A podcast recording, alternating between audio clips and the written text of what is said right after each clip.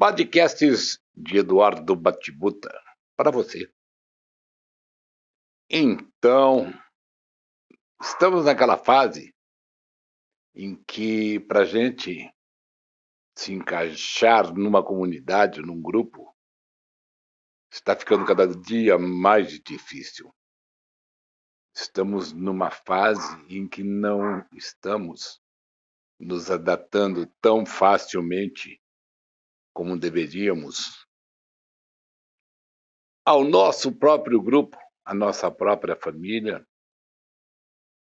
Os amigos estão desaparecendo, os amigos estão ficando velhos, estão ficando enrustidos.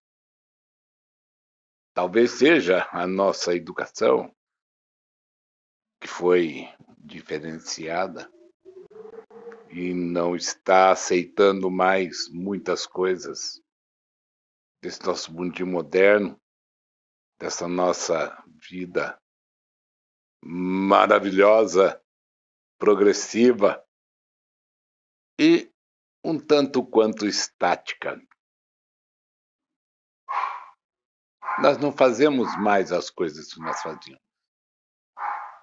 Nós não viajamos tanto, nós não conversamos mais cara a cara, sentado numa mesinha de um boteco, tomando uma cerveja, comendo um petisquinho. Não. Até dentro de casa a nossa vida mudou.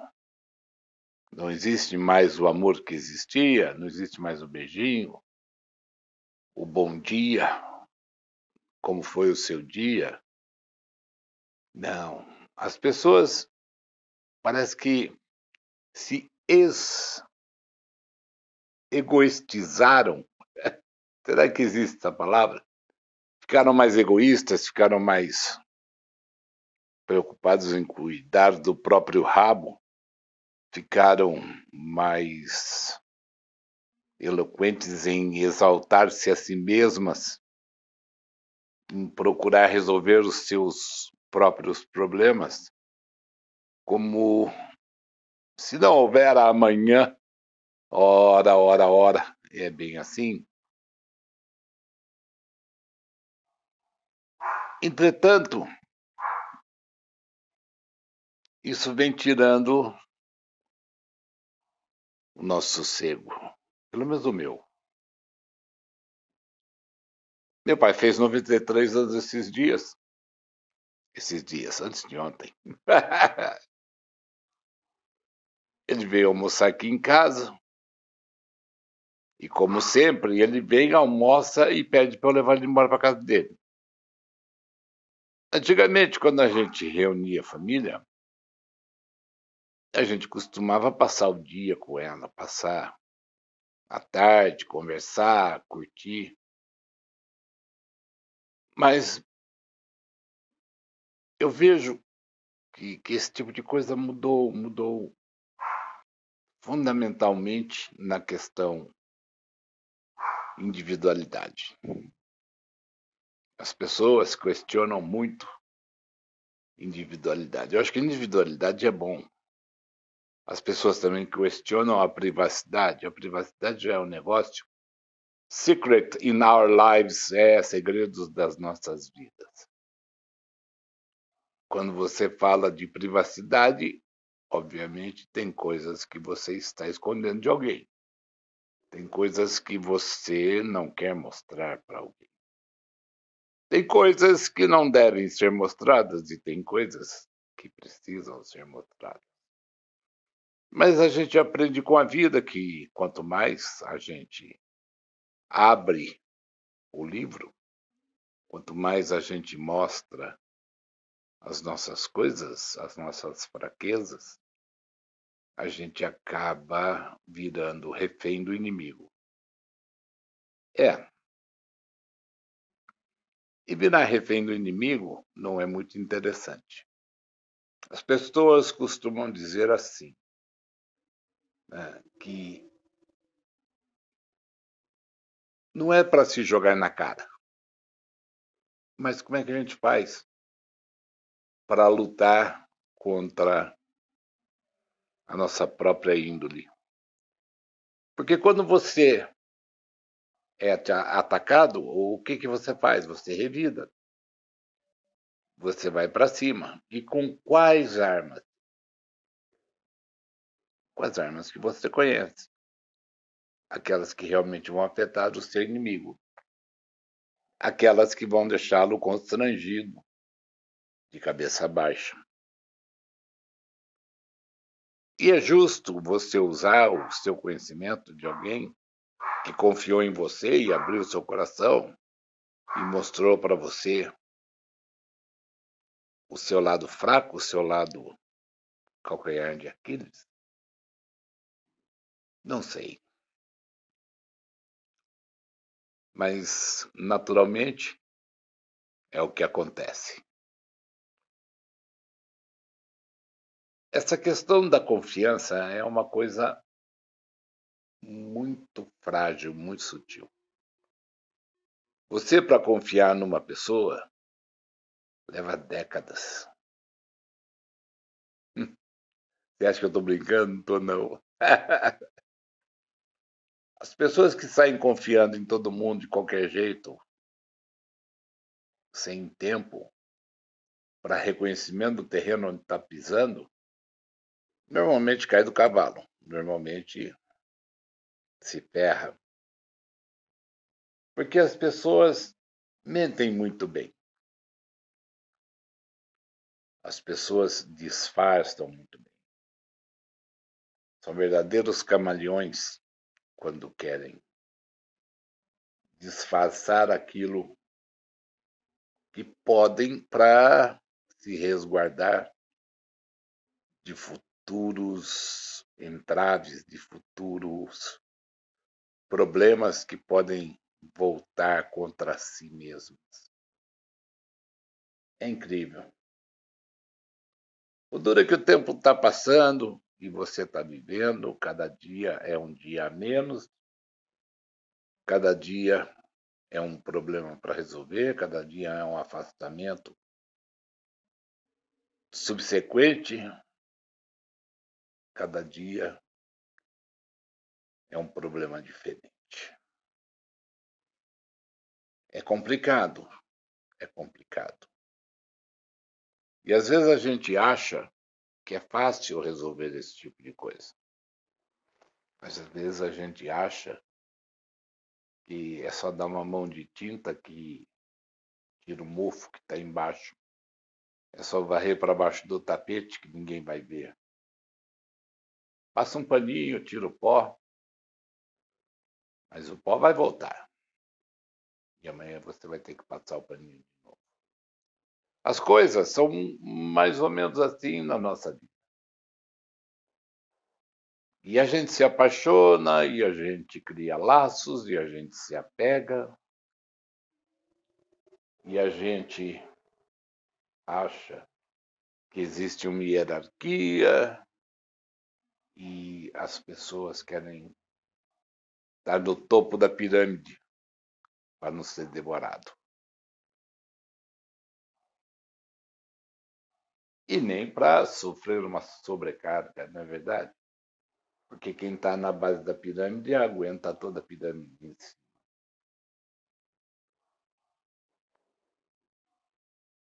É. Hoje estava conversando com uma amiga na, internet. Ela estava fazendo uma live no horário de almoço dela e ela estava falando que ela estava se envolvendo muito com as pessoas e que ela estava ressentida com algumas coisas, que ela sofria junto com as pessoas e que as pessoas estão muito carentes e as pessoas estão muito seletivas e que as pessoas estão dando muitos golpes. Mas a internet sempre foi um campo onde se dá muito golpe. Não tem muito como você fugir disso. A internet é um lugar onde você pode ser quem você quiser, do jeito que você quiser, a hora que você quiser, e de repente não ser mais nada. Não querer mais nada, mudar tudo novamente. refazer, mudar o personagem, caracterizá-lo de outra forma. É bem assim que é a internet. E as pessoas estão envelhecendo. Eu vejo amigas e amigos aqui de 14, 15 anos atrás, as pessoas estão engordando, estão enrugando, as pessoas estão ficando mais meticulosas, mais prevenidas, mais cuidadosas com certas amizades. Eu viajei há um tempo atrás, fiquei três meses fora, e aprendi algumas lições importantes, que nada é do jeito que a gente quer, e que nada é do jeito que se parece, e que alguns medos nos salvam de problemas maiores, que alguns medos nos colocam fora de certos relacionamentos perigosos, pegajosos. E por outro lado, e realmente, como minha amiga disse, as pessoas estão muito carentes, estão muito solitárias, estão muito preocupadas com a telinha no celular e não estão olhando para o lado, não estão reconhecendo as pessoas como saída estratégica de um mundo totalmente caótico. Porque, queiramos ou não, a internet é um mundo caótico. Um mundo cheio de altos e baixos, uma tremenda montanha russa. Uma hora está todo mundo bem, outra hora está todo mundo estressado, outra hora está todo mundo ansioso, outra hora está todo mundo deprimido e assim vai. Entre depressão, entre ansiedade, angústia. Tem como mudar? Deveria ter. No mesmo dia que eu trouxe meu pai para cá, que nós trouxemos ele para almoçar aqui com a gente, o pessoal, o restante da família resolveu fazer o encontro numa pizzaria à noite. Ligaram aqui pra gente, nos convidaram. E aí, a minha esposa teve uma dor de cabeça momentânea. Ah, estou com dor de cabeça, não quero ir, vamos deixar para outro dia. Isso acontece com você? Essas desculpas de última hora? Ah, tô com dor de cabeça, não vamos não. Ah, ou então alguém te liga e você fala, ah, fala que eu não tô, não quero falar com essa pessoa agora. Não tô afim de pegar o telefone e conversar. Ah, encontrei com fulano, convidou para ir na casa dele. Ah, não, não gosto dessa pessoa. Tá, não tô afim. Fala para ele que nós não vamos. Pô, mas eu tava combinando no churrasco. Não, não me combine nada. Vamos viajar? Não, não quero viajar. Ah, é longe. Eu não gosto de ir longe. Eu não gosto de fazer viagens é, mais do jeito que eu gostava. Tá, então vamos no cinema. Não, eu durmo. No cinema eu durmo. Imagina se dorme no cinema, se não vai dormir no teatro e roncar no teatro é foda, hein? Porque se você roncar, todo mundo vai ouvir. Vou mandar você falar, fica quieto. Já né, é um problema. Tudo muito diferente. Tudo muito estressante. É, eu acho que é a vida. Ou seremos nós, ou é assim para todo mundo. A gente vai envelhecendo e vai perdendo o gosto, eu pelo menos não perco os meus. Eu gosto de comer bem, eu gosto de filmes bons, eu gosto de uma aventura, Eu gosto de farra, eu gosto de, de estar feliz, de acordar bem. Mesmo que durante o dia todo me suguem toda a energia, eu sei que amanhã, a hora que eu levantar, eu vou estar bem de novo. Porque o que, que acontece? A hora que eu paro e vou deitar, eu dou um reset. Eu zero.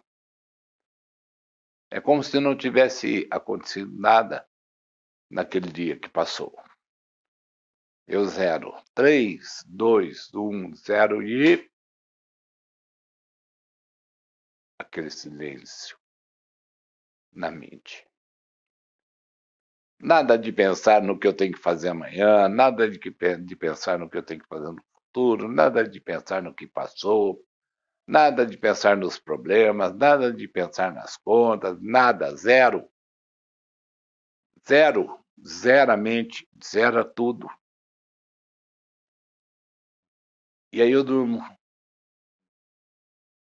Só acordo ali para umas quatro e meia da manhã para fazer o xixizinho básico, porque Agora é mais ou menos de quatro em quatro horas que eu estou fazendo meu xizinho básico. da idade, também é da idade. E tá tudo certo, e vamos em frente que atrás vem gente. Né? E aí, a hora que eu me levanto, é um novo dia. Obrigado, Senhor, por mais um dia, e eu agradeço sempre. O dia está começando. Então, Pai, me ajuda me mostra o caminho porque eu sozinho para procurar sou meio ruim. Né? E que todas as coisas sejam boas, vamos lá. A gente tem realmente é que cuidar para que a pilha não acabe antes, né? para não deixar a coisa rolar solta de qualquer jeito e a pilha ir embora. Mas nunca vai ser do jeito que a gente quer. Nunca. É uma sujeirinha na pia que você não limpou, é um prato que você lavou que nem o seu nariz, é um café que ficou fraco, não tem o que acompanhar no café, tá faltando bolacha, tá faltando pãozinho. Parece a nossa vida, não é verdade? Parece aquilo que a gente chama de vida. Eu sempre disse que a vida não é perfeita e eu acredito que a vida não é perfeita. Mas ela pode ser boa nos mínimos detalhes. Ela pode ser boa de diversas maneiras. Algumas pessoas exigem muita perfeição.